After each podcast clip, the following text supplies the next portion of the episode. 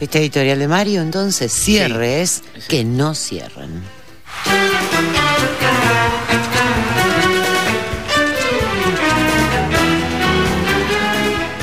Porque a todo esto sigue, sigue corriendo la, cuenta regresiva para el eh, cierre de no ya de, listas, de listas o de candidaturas en todas las fuerzas. Obviamente, el, planteo, o sea, la, eh, la regla legal para todos es transversal, pero se presta especial atención por el peso político que tienen y por el, este, la gravitación y por la incertidumbre que existe y por la beligerancia que existe a los cierres del oficialismo que ahora eh, eligió, el, eligió como nombre Unión por la Patria y lo, lo, digo y siempre tiemblo, digo, lo habré dicho bien, habré metido la pata, qué sé yo, porque a uno le sale frente de todos, ya no es, y está bien. Y, el, y de Juntos por el Cambio, que sigue llamándose Juntos, también está bien, ¿qué lo vas a hacer uno? No son cuestiones, acá se discute todo a veces, me parece, abrí un paréntesis, voy a tratar de abrir poco, eh, se discute todo con la misma intensidad y la misma vibración. Un nombre, cambiaste el nombre, no es para tanto. Que yo, sobre todo cuando esos nombres son nombres, es decir, si vos decís no sé, que yo, Partido Comunista, Partido Marxista, Partido Peronista, cuando estaba por los criptomácaros, voy a decir, junto por la patria, así, frente de todo. Bueno, más o menos, qué sé yo. es decir, no me parece ni tan relevante, ni tan, y entonces discutir si la palabra patria, que yo, a mí me gusta la palabra patria, pero qué sé yo, cada uno piensa lo que quiere, qué sé yo. Eh, Juntos por el Cambio, aquí se llamando Juntos por el Cambio, porque no se ponen de acuerdo, está todo bien. No, ese no es el problema. El problema cabal de estos cierres y los que atañen también a Javier Milei, al que le dedicaremos apenas un bocadillo, es precisamente el grado de incerteza y de incertidumbre que existe, del cual a esta altura, faltando, hoy es martes, yo me confundo con los días también, por si hiciera falta, esto va a cerrar el sábado a medianoche, entonces quedan cuatro días y monedas, pocas veces hubo tan incerteza, aún respecto de las fórmulas presidenciales, y aún, si querés, de si un partido, en particular el radicalismo, presenta o no su lista, yo estoy convencido de que no hace bastante tiempo, pero tampoco te lo podría jurar. Técnicamente puede. Y por ahí lo hace, lo hace, no lo hace, qué sé yo. Digo, ¿qué yo qué diría? Yo por ahí estaría unos mangos, lo vengo haciendo hace una semana, eh, a que no lo va a hacer. Pero tampoco lo sabés, el cuadro es muy incierto y el cuadro también es de un nivel de antagonismo interno que les plantea, creo yo, y también esto no, eh, a las dos fuerzas políticas que hace, desde hace bastante tiempo aspiran a ganar esta elección y que, digamos, ganaron las elecciones presidenciales de 2015 juntos y de 2019, el peronismo con sus aliados, le plantea dos desafíos que son curiosos. Uno, por lo menos, es curioso. Eh, el primero, sobre todo, el segundo desafío compete, atañe sobre todo, atañe sobre todo al peronismo. El desafío común que tienen los macristas o la, la coalición macrista radical y el peronismo es tener una certeza de que van a retener los votos después de las primarias.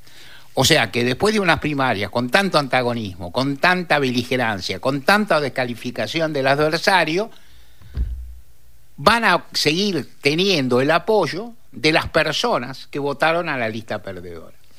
Y subrayo las personas, porque en el, en el análisis que se hace en los medios, en las conversaciones, los propios candidatos y demás, se suele decir, bueno, ¿qué va a hacer Bullrich si pierde la elección, la, la paso con la reta? ¿O qué haría Daniel Scioli, si la pierde todavía no se sabe bien contra quién o cómo, o cómo sería esto.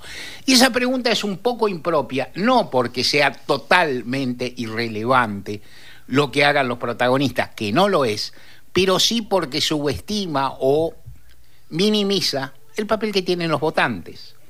Si uno, y quiero que se entienda que lo que digo es con respeto y por las figuras políticas y demás, pero uno puede decir, Daniel Scioli, pongamos. ¿Cuántos partidarios tiene Daniel Scioli?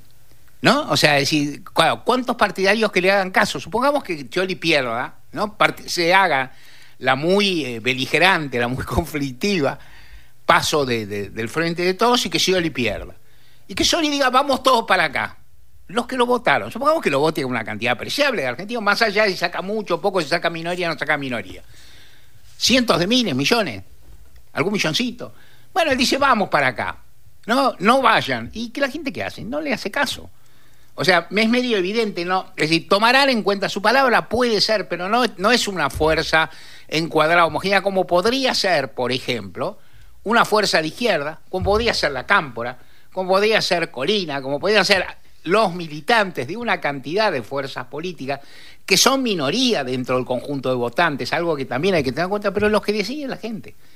O sea, en definitiva, lo que pasa es, bueno, y también ahí, entonces, de cualquier forma, el problema o el dilema de los candidatos en la interna no es menor, porque vos lo que tenés que hacer no es solo ganarle, golear, ¿no? este, vilipendiar, hacer lo que quieras con tu rival interno, sino al mismo tiempo pensar en los votos de quienes no son devotos absolutos de tu espacio, de que no son tus militantes, de que no son tu, base, de que de gente del común, no encuadrada, menos definida, más dispuesta por ahí a cambiar de parecer según los momentos, de no herirla, de no herirla, de no ofenderla, para que el día de mañana, si pierden, no se vayan. Como uno tiene unos años eh, en estas lides, uno está hace mucho tiempo, yo a veces cuento, comento cosas que he visto en otras internas, que las hubo, en otras circunstancias y más en forma general. En estos, en estos días se dice, bueno, ¿qué pasa si a las pasos van dos, dos listas o tres, ninguno saca la totalidad de los votos del lema? Es evidente. En estos días se vio en el Chaco una respuesta que es interesante, que fue los radicales. El que ganó dijo, convocó al otro, el otro lo abrazó, dijo, vamos todos juntos. ¿Y qué piensa uno desde acá? Uno conoce el Chaco, sí, pero no conoce a los votantes radicales del Chaco, no sé. Pero uno imagina, el otro día te lo decía, pero yo te digo esta cosa.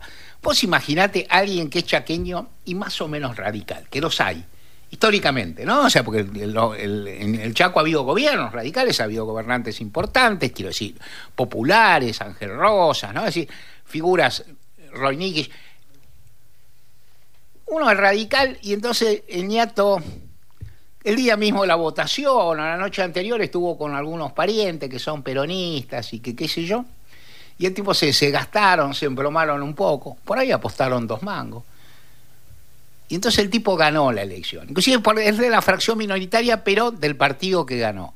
Se va a ir en la próxima. Es difícil que se vaya, porque el éxito también atrae a la persona del común. O sea, el éxito convoca un poquito. El éxito imanta. Y la derrota fea centrifuga. Estos son tendencias. Eso quiere decir que cada uno o cada una hará lo mismo. Jamás de los jamases. Pero, pero, jamás, este es en chiste. Pero, pero, pero, pero, hay algo, hay algo inercial en eso. Si va bien, la lealtad se conserva. Es medio lógico, vos votaste, ganaste. El candidato no hizo ninguna locura o disparate después. Vos tenías una idea, ganaste, no te vas. Es medio lógico. Ahora, del mismo, del ahora, y, y con los otros, ¿qué pasa? Y bueno, a los otros tenés que darle una sensación de pertenencia. Y tenés que tratar de tener una capacidad para que no expulsar o no ser hostil a personas que miran un poco de afuera. Todo esto mezclado es muy difícil, pero de esto se trata el arte de las campañas y el arte de hacer política y el arte de hacer proselitismo. Y de, y de esto se trata la sorprendente capacidad de los candidatos eh, para ver, para atraer, para seducir a las personas del común. También he visto muchas, muchas elecciones, he visto figuras importantes que se diluyen cuando son candidatos o no muestran todas las condiciones que tienen. Hay otras que en cambio han crecido, que han sido, se han imbuido, de, que han recibido transfusión de la pasión de la gente, que han escuchado a las personas del común, porque a veces se piensa, ¿no? En la campaña hay que hablar, en la campaña también hay que escuchar. Hay que escuchar lo que dicen las personas del común, hay que andar y recorrer los territorios, que los candidatos en general lo hacen, por cierto, pero hay que escuchar. Y no solo hay que escuchar, eh, Arturo Jauriche tenía una frase que no voy a citar de memoria porque no la tengo delante de la nariz y no me la acuerdo, pero que es súper interesante, que alude a lo que la gente quiere y a veces no sabe expresar. Vivimos en sociedades donde hay mucho despliegue democrático, hay mucha experiencia democrática, no era el caso del momento en que vivía Jaurecho, donde había mucha discontinuidad institucional. Y entonces la gente está un poco acostumbrada, pero hay cosas que la gente no sabe. O sea, no sabe del todo, inclusive no sabe porque no sucedió en los tiempos recientes o porque no está en la cabeza y que por ahí le tenés que iluminar la cabeza. La gente por ahí quiere algo. ¿Qué quiere la gente ahora? Yo no lo sé, por cierto. Hay un par de intuiciones que uno tiene para conversar, no para saber. Lo primero que creo es que la gente quiere más tranquilidad que la que existe, por lo menos en el universo mediático. Y que quiere más estabilidad de la que existe, por lo menos en el marco económico.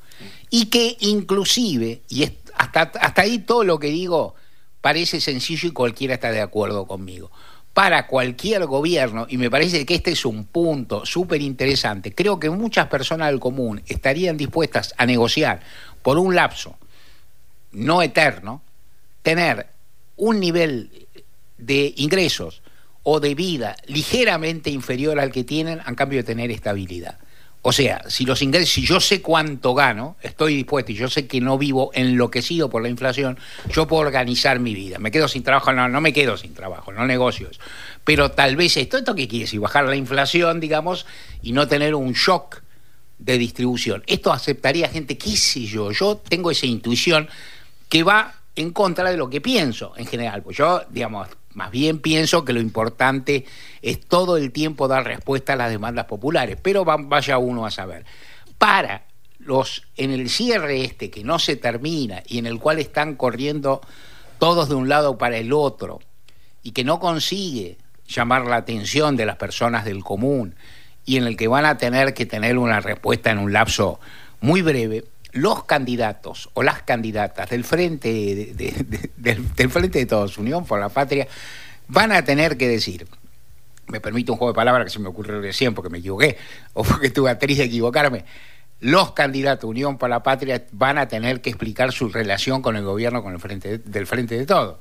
O sea, sobre todo aquellos que tengan una actitud crítica, van a tener que responder, yo no sé si en términos frontales, pero algo van a tener que decir, van a decir, vos cómo estás, vos sos crítico de este gobierno, ¿y vos dónde estabas? Y vos lo pusiste, vos lo integraste, vos fuiste ministro. Digo, los principales precandidatos de Unión por la Patria son ministros. Y hay uno que es embajador. Entonces, ¿no? Entonces, algo van a tener que decir, algo van a tener que plantear, porque esa pregunta no me importa, aparte si se la hacen los periodistas o no, que se la harán, sino las personas comunes dicen, bueno, este estaba, este cómo, este está en la jura, se abrazaba. Los otros, aparte, la oposición te lo va a mostrar. Está en la jura, lo abrazaba, celebraba, que yo, bueno, ahora cómo es, ahora estoy en desacuerdo. Bueno, ¿y, qué, cómo tramitas ese desacuerdo? ¿Por qué, no, ¿Por qué no pudiste hacer lo que ahora prometés? Todo esto van a tener que hacer y van a tener que convencer. Se puede, no es imposible, tampoco si vos tenés convicción, tenés un una narrativa que explique muy bien cuáles son los medios que van a usar y sobre todo, aunque parezca asombroso, y estoy convencidísimo, si vos estás persuadido. Si la persona, el candidato se la cree, eso es una expresión que se hace tantísimos años para cualquier otro candidato, en cualquier otra circunstancia, créasela. Si no te la crees, no vas a poder hacer que los fenómenos de transmisión colectiva son extraños, son bellos, en la Argentina son repetidos, son recurrentes, la gente ha recuperado la esperanza muchas veces y la gente vota con relativa decisión en forma más o menos masiva, con convicción de que algo va a conseguir. Todo esto todavía está en juego. Los cierres, a mi ver, modesto, pero convencido, no están a la altura de las circunstancias. Todavía están a tiempo, de cualquier forma, de dar respuesta una vez que estén en campaña, cosa que ocurrirá a partir del domingo.